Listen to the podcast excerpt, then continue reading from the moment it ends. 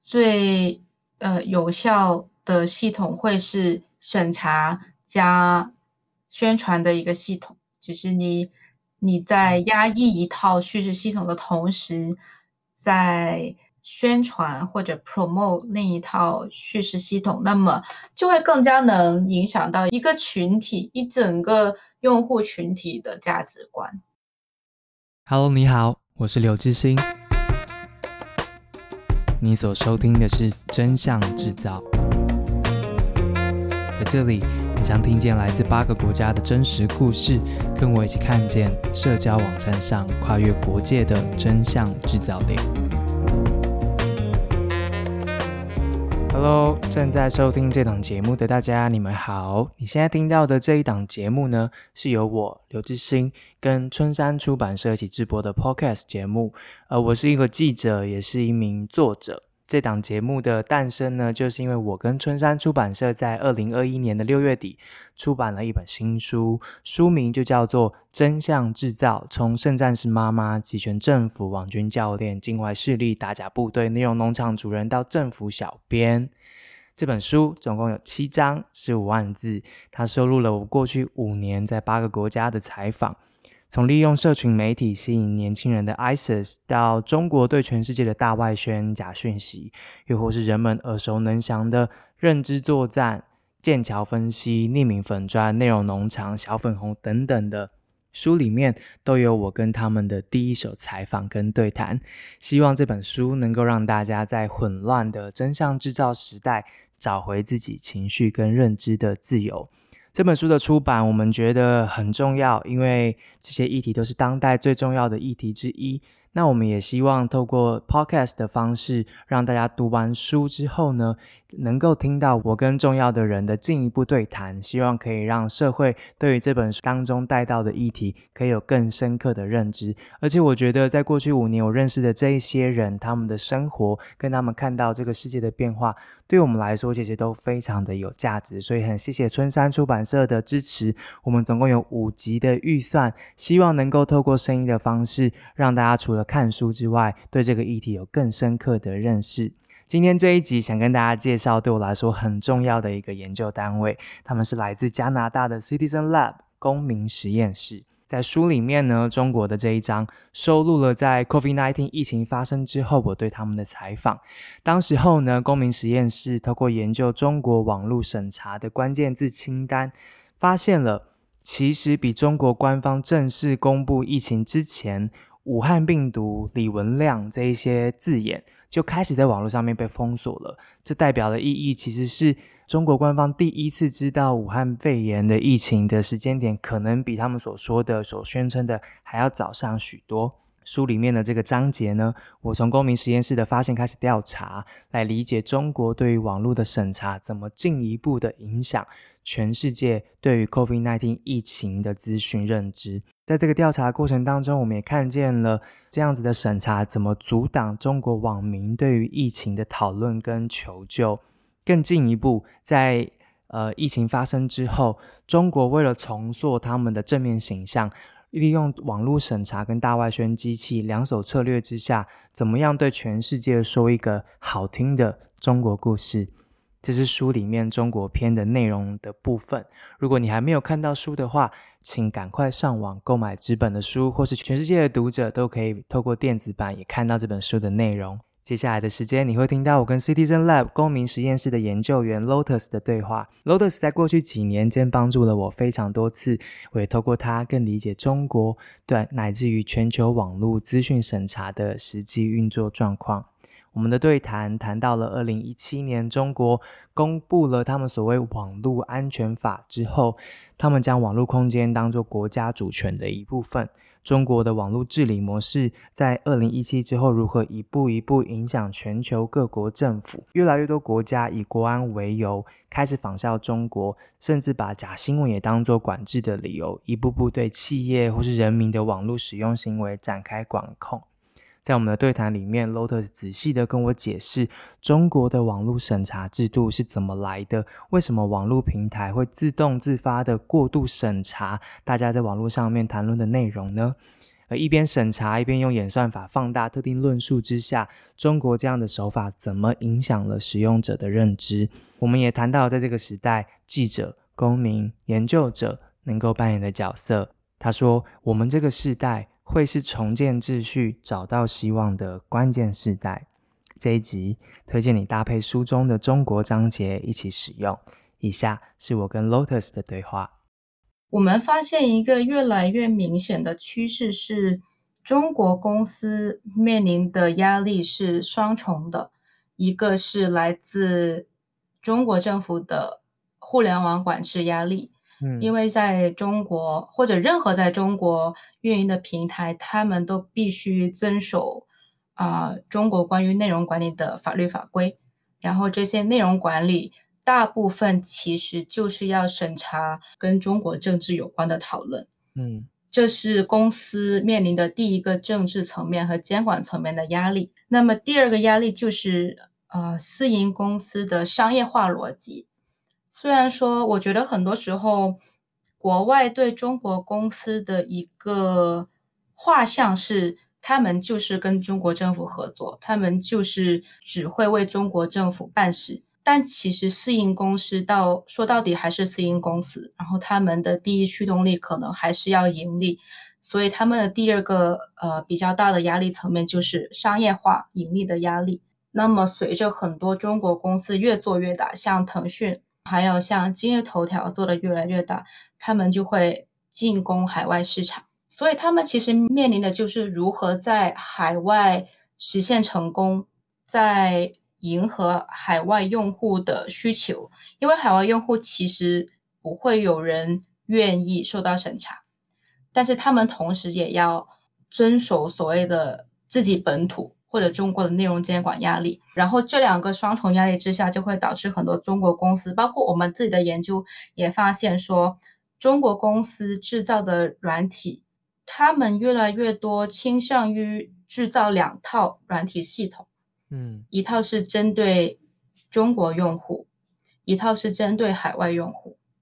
啊、呃，像微信，虽然它理论上只有一个版本，但是其实如果你用不同的手机号去注册的话，你会受到不同的监管。如果你用加八六，就是中国大陆的手机号注册，你就会你的内容会受到内容审查。然后，如果你的信息包含了一个关键词，你的信息可能被过滤。但是呢，如果你在海外使用微信，然后用海外的手机号注册，你就不会受到审查。这是微信、腾讯所采用的一套逻辑。那么，像今日头条，为了面对这种压力，他们的采取可能一个比较不能说激进，但是逻辑差不多，但方式不同。他们就是直接制造了两个不同的软体，一个是抖音，一个是 TikTok。啊、然后据我了解，或者到目前为止，在海外或者海外的 App Store 是无法下载抖音的，然后在中国的啊、uh, App Store 或者用中国手机号也无法使用海外的 TikTok，所以在面对政治和商业压力之下，这会导致中国公司选择隔离、人为的隔离中国用户和海外用户。那么回到你刚刚的。问题，我觉得我们除了考虑说中国公司的扩张会不会影响到海外用户的权益也好、隐私也好，这当然是一个很重要的课题。然后我们当然也发现了，像腾讯公司的微信，他们虽然不审查海外用户，但是他们会研究或者阅读海外用户之间的对话。如果这个对话之中有含有新的一个敏感图像，我们研究发现这个敏感图像会被加入腾讯公司的一个数据库，然后以后用于审查中国大陆用户的对话。这是一方面，有一些中国公司会利用海外用户的这些数据去改善针对中国大陆用户的对话啊、内容审查。但还有一个很重要的方面，我觉得。有很多时候，我们比较少讨论到的，就是其实这种人为的系统上的分割，最终影响更多以及最受影响的，其实还是中国大陆的用户。因为他们等于说被剥夺了使用不同版本或者海外版本的这些权利吧。所以我觉得中国公司的扩张以及他们的面对的政治化和商业的压力，不仅仅日益影响了海外用户，也日益我觉得缩减了中国本地用户的选择。嗯，我记得我们之前的采访里面，其实有聊到这种施加在私营企业身上的压力，其实会造成一些过度审查的结果，对不对？这个可以帮我们解释一下吗？为什么那个压力是透过什么样的形式施加在这些公司之上的？那为什么他们会自动的过度审查？因为在中国，其实内容审查不是一个单一的或者完全从上至上的一套系统，它是通过法律法规从制度上要求在中国运营的互联网平台进行内容审查，但是这些法律法规所用的法律条文是非常的模糊的，比如说，它不会告诉你说。哪一个关键词需要审查，或者这个话题上哪一些关键词是需要被审查的？很多时候，这就导致了平台或者私营公司自己要去摸索，要去猜哪一个关键词要被审查。然后，如果他们没有及时的过滤到某个关键词的话，他们可能就会被政府苛责，然后罚款。在严重的时候，甚至会吊销营业牌照。嗯，像之前好几年前吧，像微博当时就因为没有做好内容管理的责任，被吊销了视听牌照。嗯，也有很多时候，像包括不管是大公司，像腾讯、今日头条，还还是说比较小的，比如说视频直播平台。你去看中国的互联网监管部门的网页，也会常常翻到说他们被政府召集开会，或者去批评他们没有做好内容审查的这个努力，所以这就促使了平台，特别在一些敏感的时候，为了自保，为了不受到责罚，就会进一步的呃自我审查。像 COVID 的时候，有一个比较有意思的现象是，我们在研究微信对 COVID 这个话题的审查的时候，我们其实有会发现说，有一些信息明明已经被政府部门发布了、核实了，但是如果你的信息包括那些关键词，你的信息还是被审查。当然，我们没有办法去真的了解说，呃，微信会不会受到政府的压力说。不允许公开讨论，还是说微信自己决定啊、要自我审查？但是结果都是一样的，就是我们会观察到很多平台最后都会审查，不仅仅是高度敏感的词，有很多时候甚至很中性，甚至有可能是对政府的积极评价也会被过滤掉。嗯嗯，就我觉得你们做的实验，其实有时候常会看到很多意外的结果，比如说。COVID 这一项的研究，呃，书里面其实就有提到这个这个研究。它其实一路回溯，其实发现很早就开始审查关于呃李文亮医师的这样的关键字眼。那其实就代表了，可能在至少第一个开始审查那个日期的时候，其实官方就知道有这样子的疫情存在。所以透过那个时间点，其实也可以看到一些事。我想再为台湾的听众可能补一下。他们可能不太理解，说企业是有一个清单吗？还是说企业他怎么知道他要 block 哪些东西？然后企业里面其实是有呃所谓的党的人或是政府的人存在的，对吗？所以他才可以跟企业的合作可以这么的紧密。这个部分可以再进一步解释一下吗？嗯，可以。一般大的公司都会有自己的内容审核的部门。所以说，内容审查其实不仅仅是一个政治压力，也是一个运营成本。甚至有些人会说，一个公司能否进行及时的内容审查，是这个公司能不能最后成功的因素之一。因为如果你没有办法及时审查，你可能整个公司就不存在嘛。那如果像比如说大的公司，特别大的公司，像腾讯啊、今日头条，他们都会有自己一个很大的团队。啊、甚至进行无间断的这种内容审查。然后，一般内容审查，据我们了解，是机器审核加人工审核。那么关于这个公司如何能找到一个关键词名单？这其实，在很多公司看来，甚至是自己的商业机密。因为之前说了，如果你没有办法进行及时的审查，你可能整个公司就不存在。那么，在这种压力之下，他们可能根本就不会跟行业其他公司去分享这个关键词，他们就可能自己，比方说当做 IP 那样保护，当做知识产权那样保护。那么，我觉得有一个比较好玩的例子是。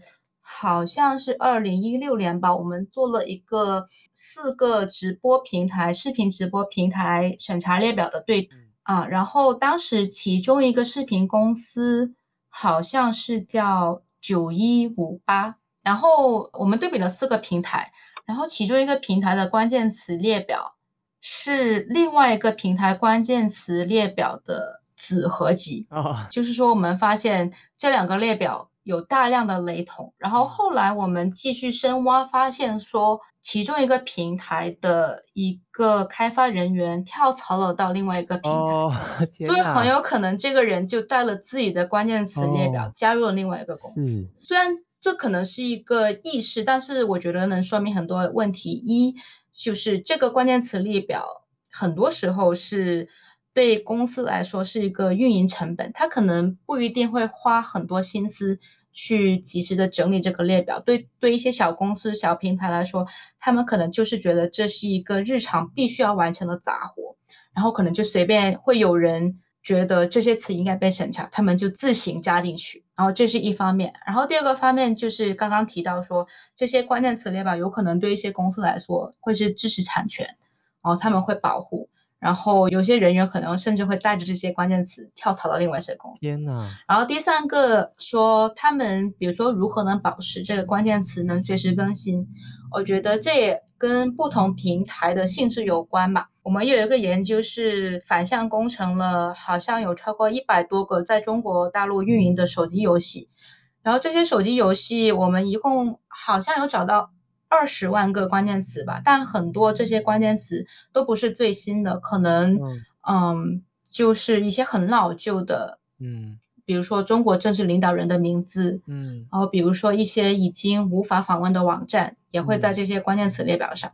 嗯，嗯，但是呢，像微信或者呃像嗯 YY 直播这些比较还比较火热的即时性的聊天工具，我们就明显会看到。很及时的关键词被加入这些审查列表中，所以可能跟某一个行业或者这个行业这个软体有多少人每天使用也有关系。那么据我所知，当我们没有去做，比如说 interview 这种研究方式，我们都是从一个局外人的方式去拆开、拆解这个内容审查的黑盒子。嗯，嗯，但是据新闻报道啊，和还有据不同的人啊、呃、之前的研究结果有。有提到说，在大公司的确会有，比如说政府的人员可能驻扎在那个公司，也有可能是通过不同的渠道跟他们口头传达或者书面传达哪几个话题是最近重点需要关注的。嗯，然后就通过这些每天的沟通，可能每个公司也会根据这些指令做出各种决定，说哪些关键词具体需要被审查。所以有可能可以理解成，比如说像疫情时间，有可能每一个平台都会收到来自中国监管部门的指令，说这个话题不能炒作的太热，或者不能传播太多负能量。但是不一定说每一个平台都会收到一个完整的列表，然后各个公司就会根据这个大方向的指令，自己决定哪些关键词需要被审查。然后所以往往我们就会观察到。虽然每个平台审查的主题可能差不多，但是很少会发现两个平台采用一模一样的关键词。嗯，所以其实可能不同平台有些东西看得到，有些东西看不到，它是有差别的。对，是这样的。像很像，比如说，可能是二零一零年的时候，当时中国的微博还是很火爆。就是除了新浪微博，然后我们还有腾讯微博、搜狐微博。嗯，当时我记得有一个研究特别有趣，那个研究者当时就是拿到了一份被泄露的新浪公司的审核指令，然后这个指令里面就会有提到新浪的总裁会，比如说发布一个指令说，我们的竞争对手，比如说腾讯，还没有审查这个关键词，那我们再顶一会，我们先不审查。所以这也侧面反映出，当一个市场有很多的竞争的时候，有可能这些相同功能的平台为了留住用户，他们也有可能甚至说，呃，不听指令，或者尝试啊，呃，尽可能的延迟审查来保留自己的用户。当然，这几年已经没有了这些，比如说腾讯啊、微博，或者说搜狐微博，只剩下新浪微博这一家。嗯，有可能这样的竞争所导致的比较少的审查就比较少见了。嗯嗯嗯，了解。所以听起来审查这件事情，它某种程度也是一种市场的竞争力，跟也受到市场的影响。这我觉得这很特别。所以。如果我是一个中国的网络企业的话，我要审慎评估我到底要投入多少资源在审查这件事情上面，以及我要怎么做这件事情。那基本上是我这家公司的核心 know how，我的我的竞争力来自于这套制度。所以这套制度是不断演变的嘛？我说这个审查机器听起来，如果公司都投入很多资源的话，它应该每个公司有自己演变出自己的一套，对不对？就是它是一直进化的。对啊，所以我觉得有时候我们对中国内容审查的描绘太偏向于政治，忽略了商业的这个方面。嗯，像比如说之前今日头条，其实呃也不能说很透明，但是它是比较大肆的宣传自己的审核系统有做得多好，他们甚至发布了内容审核白皮书。然后在那个白皮书里面有具体的提及说，我们运用了机器算法以及人工审核，甚至说二次人工审核，来保证平台上的内容不会出现任何的差错。那么其实你刚刚说的很对，就是这除了是一个政治考量，其实也是一个商业运作的模式嘛。因为像在中国的这个监管系统啊，公司所面对的除了用户除了自己的股东，其实最大的一个不稳定的因素就是政府，所以很多公司，呃，有一点会向政府表明心智吧，就是说我们的确有做了个系统，而且我们系统做得很好，所以你们不需要担心我们。嗯、所以还有这个这个因素所在，所以我觉得大家在嗯描绘或者尝试去理解中国内容审核审核的时候，还要考虑到这个商业逻辑。在里面，这个技术会输出吗？就是卖出去？嗯，就是如果我是老板的话，我会觉得，哎，我们都做了这样一套东西了，maybe 是可以授权给别人，或是我在扩张到其他国家的时候，这是一项可以卖出去的东西。有啊，有啊，这个也是一个很有趣的点啊，呃，或者是很值得关注的点嘛，像。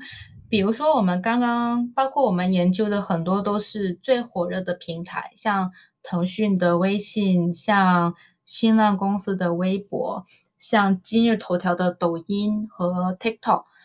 其实这几家都是中国最大最大的互联网公司，他们有很多很多的资源和人力和财力去实现内容审核，去保证内容可能尽可能的不出差错。但中国其实还有无数个小平台、嗯、小公司，那么这些公司很多是完全没有能力自己进行这么大规模的审查的。如果是严格按照中国的，包括网络安全法也好，包括针对呃不同的互联网产品的管理也好，他们常常会提到说，比如说一个公司需要保存用户日志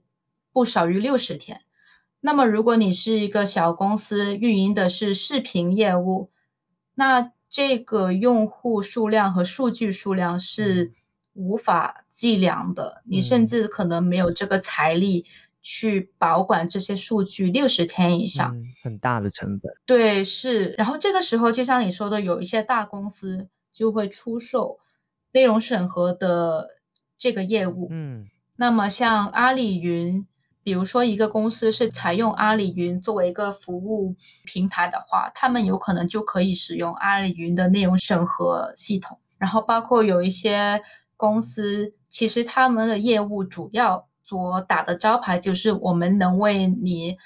清理不良内容或者及时通报不良内容，嗯、所以这的确是一个产业链。哦、哇，所以它已经独立成为一种网络服务了。这真的只有中国才会诞生的一种新的产业服务跟很厉害的新创公司的感觉。它有往其他国家输出嘛？因为其实我以前的采访有听到。一些集权国家的人，比如说伊朗啊，或者是其他地方的，其实当中国公司，尤其是网络公司，它要进入那个市场的时候，通常也会把这种技术带过去，对不对？那它会成为当地的集权政府很喜欢的一个工具吧？有这个现象发生吗？嗯，我想想，像之前的确有新闻说，这可能有两个层面去讨论啦。一个是私人公司会不会这样做，会不会把它当做商业出售？一个是国家层面会不会把国家技术，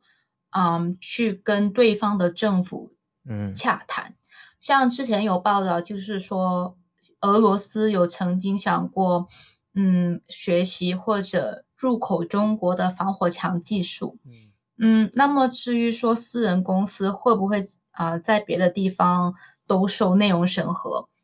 这个我觉得很有可能，但又回到最初的一点，是不是只有中国公司在做？我觉得这个是一个全世界不同的公司也可能会出现的问题。像 Facebook，嗯，它用的词汇可能是内容治理或者社区治理。但是它在不同的地区、不同的国家都会进行根据所谓的当地的法律法规的内容审查，然后也可能会受到政府的指令进行审查。所以我觉得这个现象会存在，但不一定是只发生在中国公司上。然后这其实从一个比较大的层面来讲，又一次显示出现在每个国家都把网络空间当作是实体主权、实体领导。这样去治理一个公司，不管是哪个国家的公司，如果在那个国家运营，那个国家面对那个国家的用户，他们就有可能受到来自当地政府的压力，说你必须把这个内容给过滤掉。这就回到我们刚刚讲，二零一七年那个网络安全法这个法律出来之后，它其实很快速的在越南或是其他的这样子的国家被呃几乎是。照抄这样子抄过去的，对对对，给使用了。那我觉得大家都看见了，其实你立立了一个法之后，企业就会想办法去，他要做生意嘛，所以他就得合法。所以你那个法，就以中国的案例来说，你那条红线画得越模糊的话，审查就可以做得越极致，或是你要罚钱的时候，也越多的理由可以罚钱。那企业自己就会想办法去承担这种营运的成本。听起来好像有这样子的一个新的流行在。网络空间开始，这这就跟你们的研究有很大的相关了。就是你们的研究接下来就会去追踪有多少的审查，因为这样的法律的新的形态跟趋势而不断的衍生，然后在各个国家发生，对吧？这大概就是你们的研究一直以来被大家注意的一个很关键，而且平台的形式又越来越多，就是从文字到影音这部分，对你们来说的研究挑战。难度是越来越高吧？我猜。嗯，对，我觉得对研究者的挑战越来越高，同时可能对公司的审核 这个技术的，嗯，也是挑战越来越大。对，呃，我们其实一直比较有兴趣的，因为像比如说，不管是 Line 或者像嗯，嗯微信或者。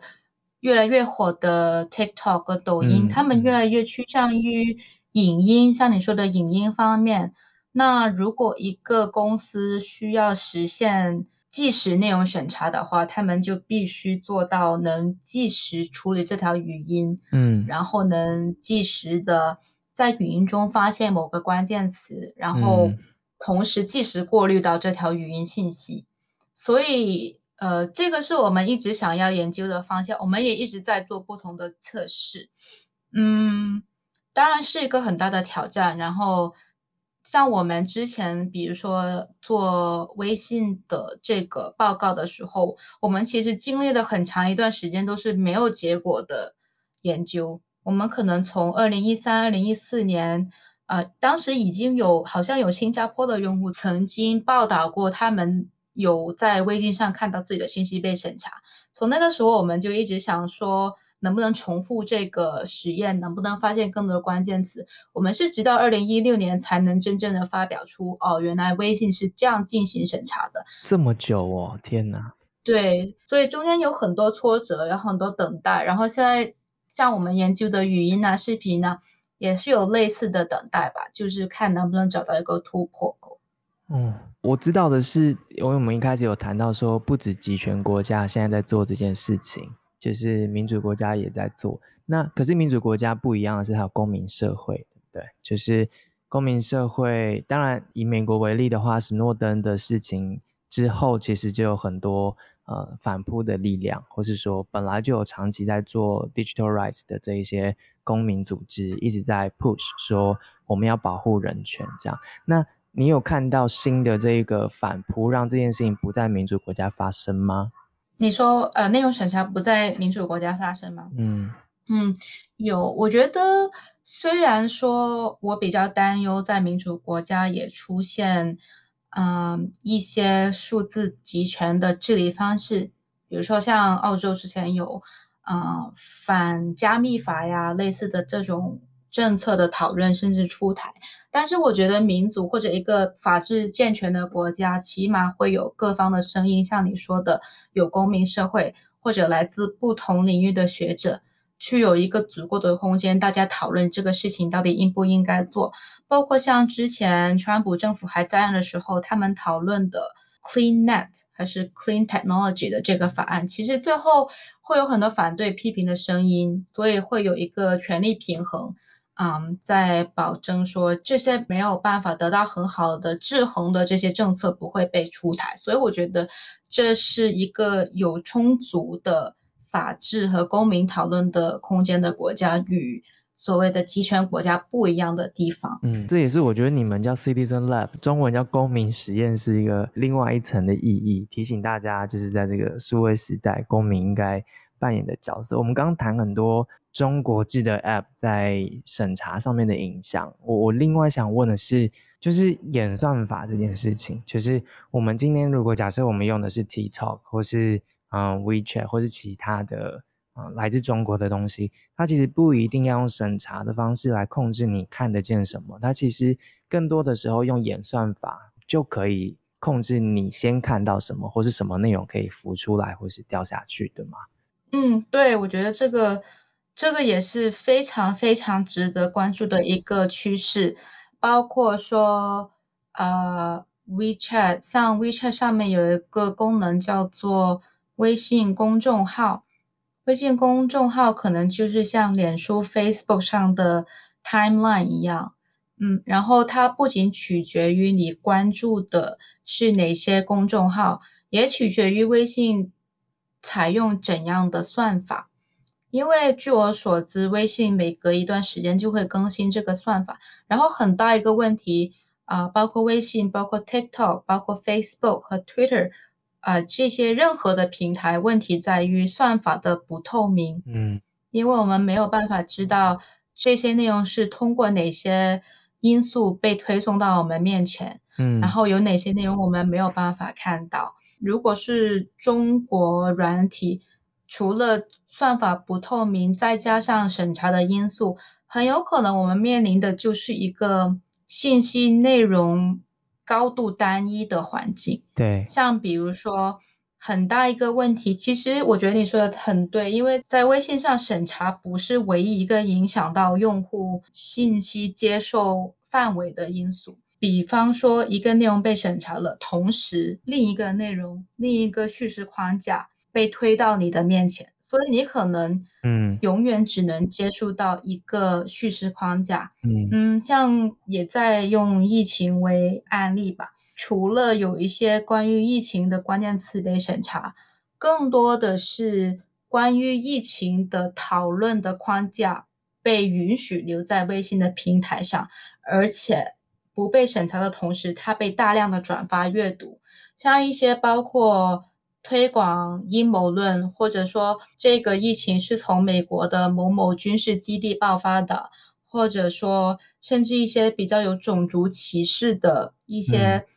嗯、呃帖子也被允许留在微信平台上，嗯、所以是一个大量信息非常单一，然后讨论的框架非常单一的呃信息环境下，很容易就培养出你只能看问题，只能一个单一的框架，对，然后就没有一个很健康的讨论系统。嗯。刚刚你提到，包括说像 TikTok，嗯，好像是两年前还是一年前，它有被发现说一些针对中国敏感的内容，它可能不一定被审查，只是说不被推荐。嗯，对。其实这样就会影响到大家关注，或者甚至能不能知道有一个问题的存在。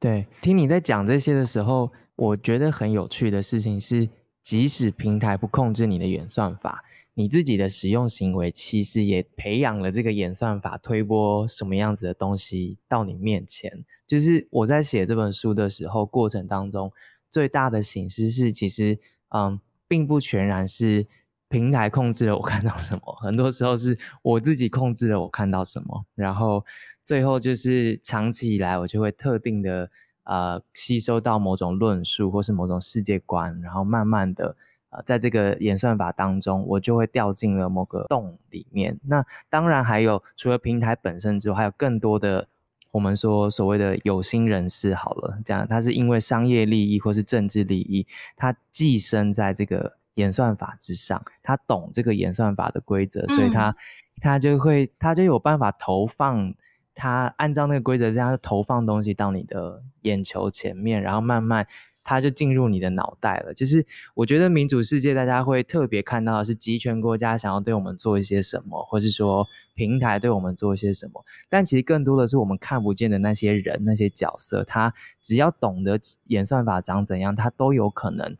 控制我们的认知，对不对？这是我我自己感觉这是一个很微妙的事情，但是大家并不特别在意的。就当他不是集权国家，或是当他不是一个平台业者的时候，大家就不会去讨论这些了。是啊，是啊，像刚刚提到我们 Director Ron Dibber 发的那本书《Reset》，他就提到好像是 Three Painful Truths of Social Media，就是三个社交媒体痛苦的真相，就是真相吧。就其实社交媒体平台，他们有自己的商业逻辑，对他们来说，流量就是一切，你的点击量，甚至这些流量最后可以打包卖给哪些公司。这对他们来说，其实就是一个产品。虽然说我们使用这个平台是免费的，但我们的数据、我们的行为对他们来说就是产生利益的很重要的一个因素。我觉得跟你自己的使用方式没有关系。我觉得最后，比如说像你说的，一直在看同一个类型的内容，可能根本就是因为平台像 YouTube 啊，像 Facebook。甚至你用的社交媒体，他们的算法制定的就是，当你比如说对这个内容感兴趣，我就给你推同样的内容，所以以至于最后你进入一个同温层也好，什么也好，就是你最后看到的都是跟自己的认知差不多的内容。嗯，嗯，像 YouTube 几年前它就有被发现，可能你刚开始看的不是跟阴谋论有关的视频，但是它跟你推荐的内容就会越来越阴谋论，越来越极端，甚至最后给你推极右翼的内容。所以其实。平台有很大的责任，然后这也是我觉得为什么我们在讨论，嗯，信息环境的时候，我们很有可能下意识的会觉得平台应该做什么，国家应该做什么，政府应该做什么。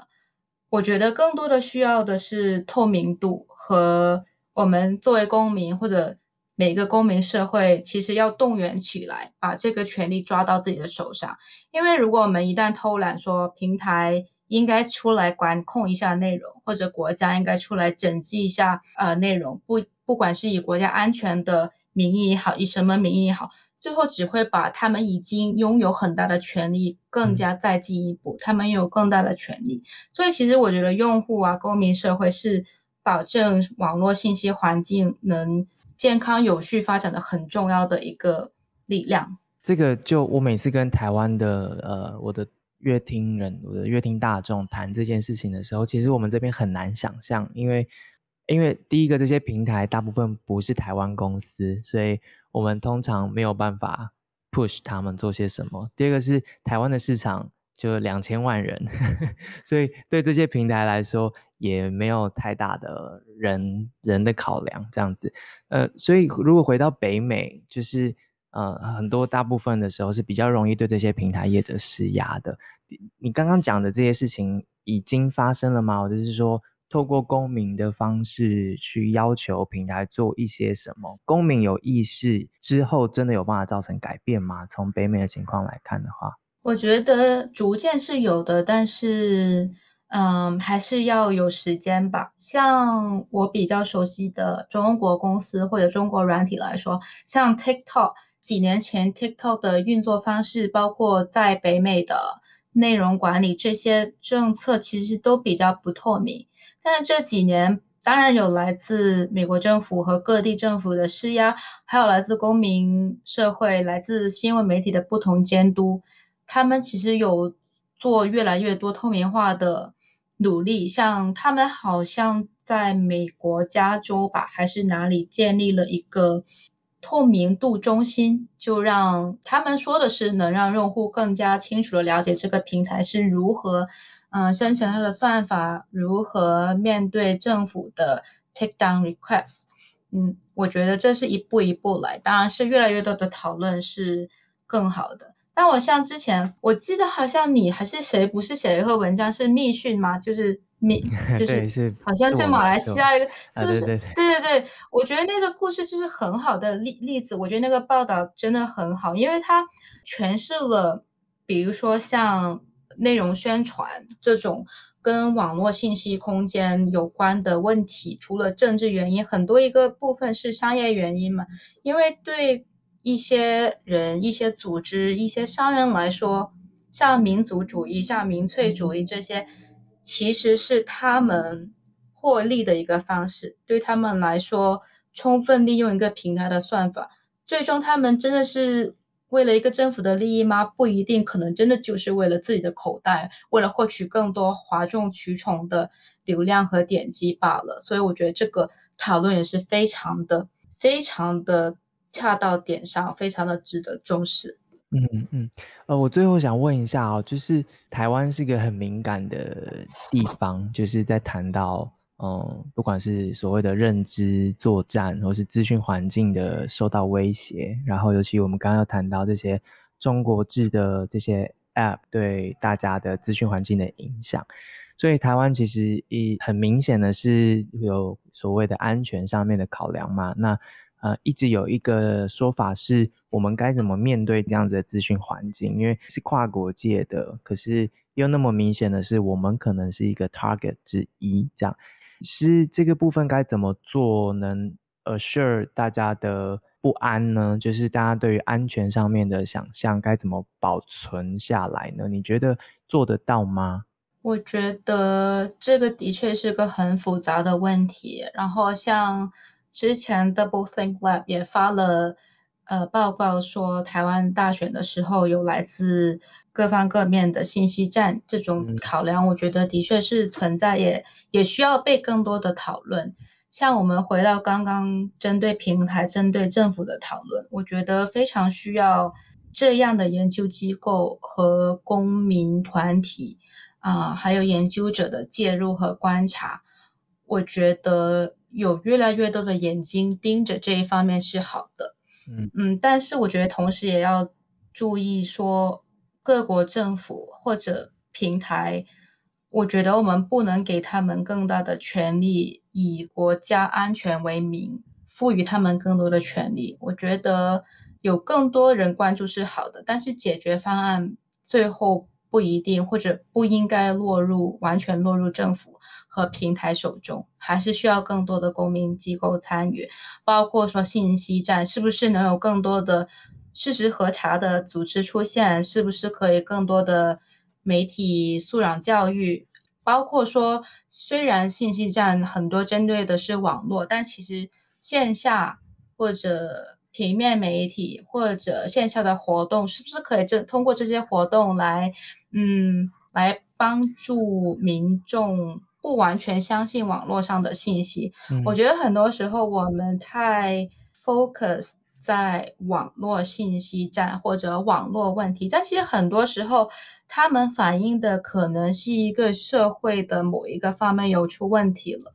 嗯，呃，甚至说，假如说信息战是存在的，那么为什么来自海外的信息战能影响到当地民众的一些认知呢？是不是他们可能本来就就已经被忽视到，或者本来他们就有些疑惑？嗯、那我觉得这个是很需要被考虑的一个方面。我觉得这不仅是台湾，像在。美国呀，欧洲啊，也是一个很重要的方面，嗯、因为很多时候，特别是在像你说的，在一些政治敏感、高度敏感的地方，很容易因为担心来自信息战的影响，就会出台一些很没有被充分讨论的政策，针对的可能是一个国家，但是他们造成的影响可能会是，是不是我们会。不加区别的对来来自某一个国家或地区的民众的敌视，还是说我们能很好的平衡自己的心态，说哦，这个信息站不代表来自那个地方的人是这样子的，或者不代表我们需要给政府更多的权利，而是我们自己还有公民社会应该怎样参与到这个建立一个良好的信息环境的行动中去。你讲的好像一副你已经看过我的书的感觉。真的，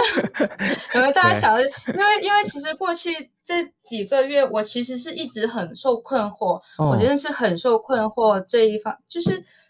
呃，我甚至有一段时间是没有办法好好工作，因为我是觉得，呃，我们大家越来越陷入一个政治两极化的，就很多时候我会听到有些人说，嗯，中国在做这样的事情，在做这样的信息战，所以我们为了信息安全。我们需要把中国的软体都呃封锁掉，或者说啊、呃，来自中国的人就是间谍。那相反，在中国大陆我也看到类似的框架，比如说哦、或者美国、台湾、香港的人都是反对我们国家的，都是啊、需要被打压的，他们话都不合理的，越来越政治两极化。那么。这其实给予了一个很好的契机，对政府、对平台来说，他们完全有可能利用这个大家对信息战的恐惧，大家对两岸民众或者中美民众的不了解，借助这个契机来扩张自己的权利。然后我们也看到了，像更多的所谓的反假信息法，或者说网络安全法，或者说国安法，各种各样的法律出台。嗯，但是真正赋权到公民和用户手上有多少呢？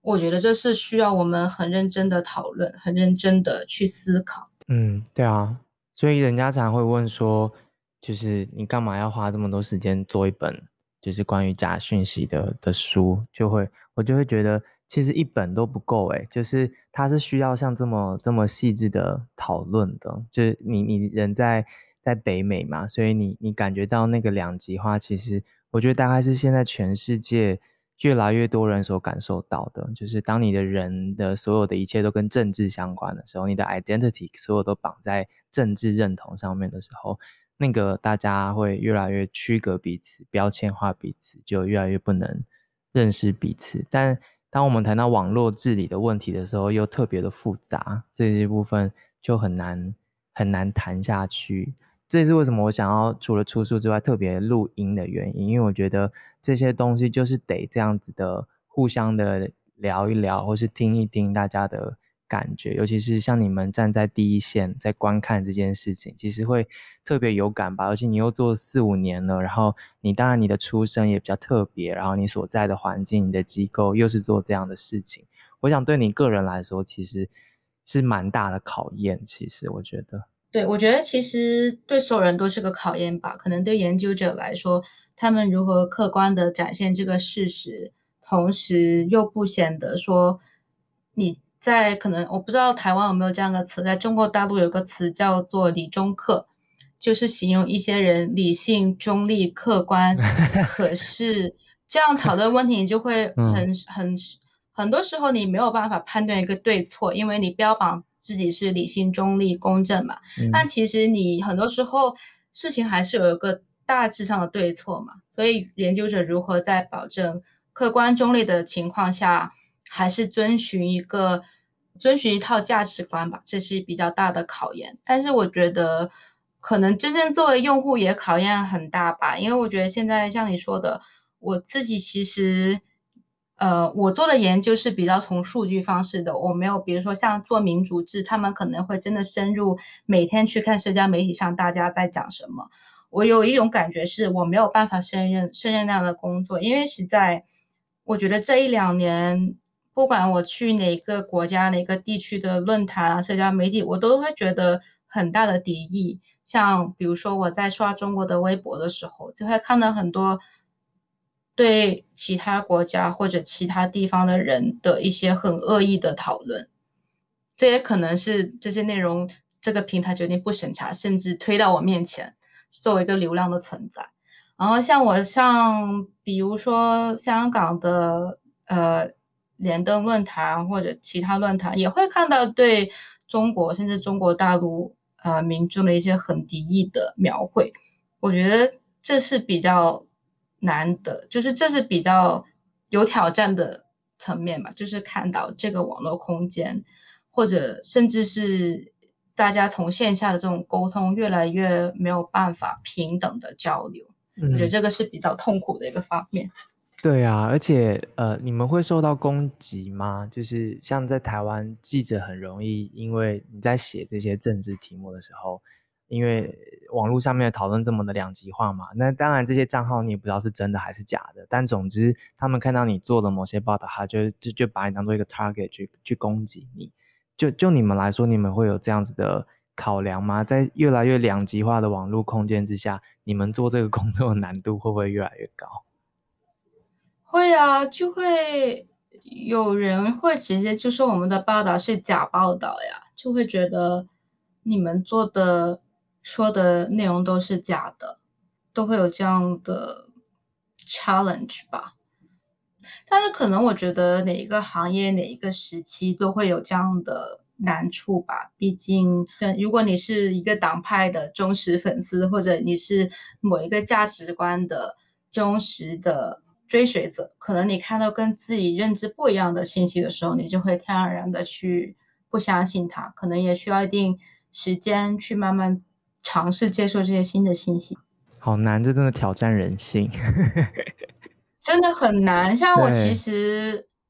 对，对啊，真的很难呢。像，嗯，很多，比如说我认识的同辈，也是花了很多时间才认真，比如说思考，啊、嗯。对啊，认真思考一个国家应该怎么运行，我们的制度是好的还是不好的，如何公正的评价一个制度，我觉得这的确是一个很难的事情。嗯嗯，辛苦了哦，你们的工作。你们你们也很辛苦。你要你要一直用科学的方式告诉大家这样子，而且你们做的报告，就我觉得，呃，看的时候都会蛮安心的啦。呃，我的。呃，以前的朋友就 Pelion，Pelion 也是你们的 fellow 嘛，对，所以我有看到他做抖音啊、TikTok 的这样的研究。我想在那个时间点要发布他那份报告，我觉得是相当不容易的，就是在美国大选的时候。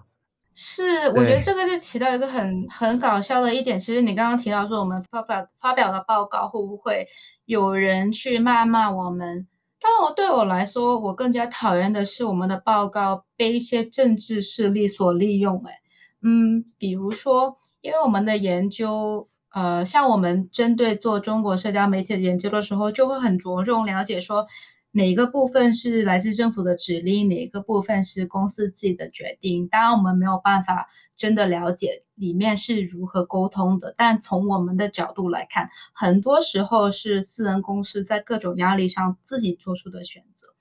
但是有很多时候，虽然我们尽力去诠释说，呃，哦，微信去使用国际用户的数据来改善自己的审查系统。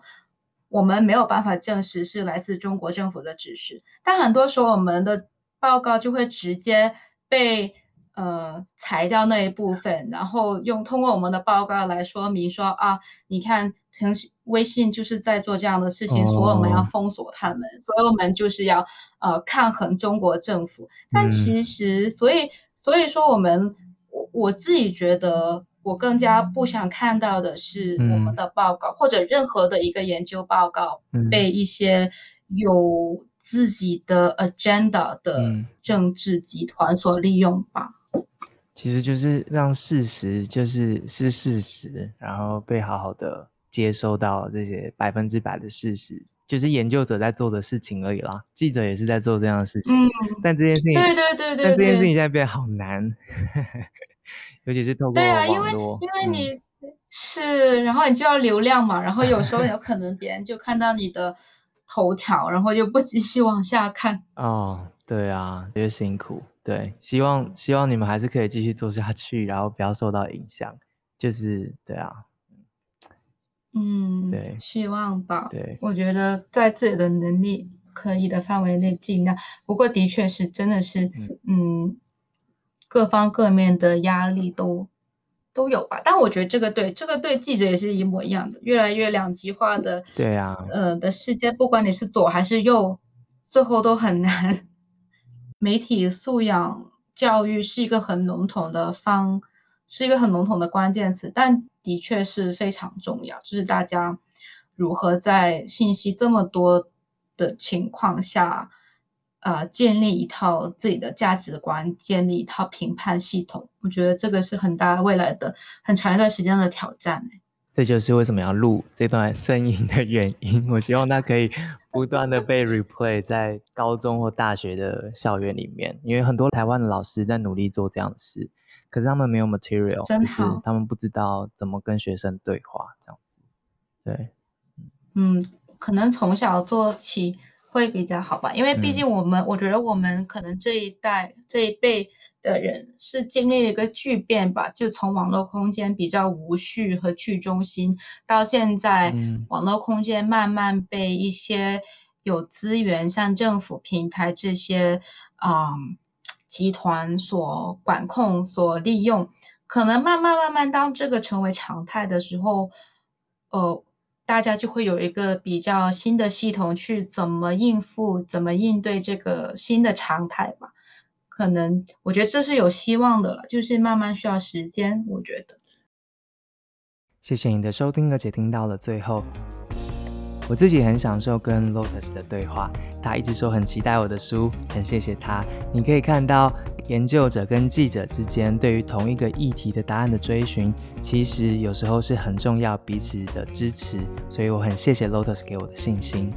也鼓励大家去读更多的 Citizen Lab。公民实验室发布的报告，二零零一年就开始的公民实验室是多伦多大学蒙克国际研究中心之下一个独立于政府跟企业之外的研究机构。他们最近有一份蛮特别的报告，我觉得大家可以去点点看。他们找到了八千多张在反送中运动期间被中国网络平台封锁的照片，他们做成了一个数位的连侬墙。如果今天的节目对你有帮助的话，请帮我们分享，按五颗星，或是推荐给更多的人听。希望透过这样的形式，可以带起更多有意义的讨论，也帮助大家建立一个很完整跟深入的认知。如果你对这个议题有兴趣的话，也请支持我们的作品。我跟中山出版社花了将近四年的时间完成了这本书。如果你可以的话，欢迎在上网选购这本书。这本书也会有线上活动，或是如果你想要大批订购的话，我们也可以为你们举办线上的读书会。总之，各种可能的需求，请都透过 email 联络我们。在节目介绍的部分，应该就可以看到我们联络方式了。谢谢你的时间，我们在书里面见，或者下一集见喽，拜拜。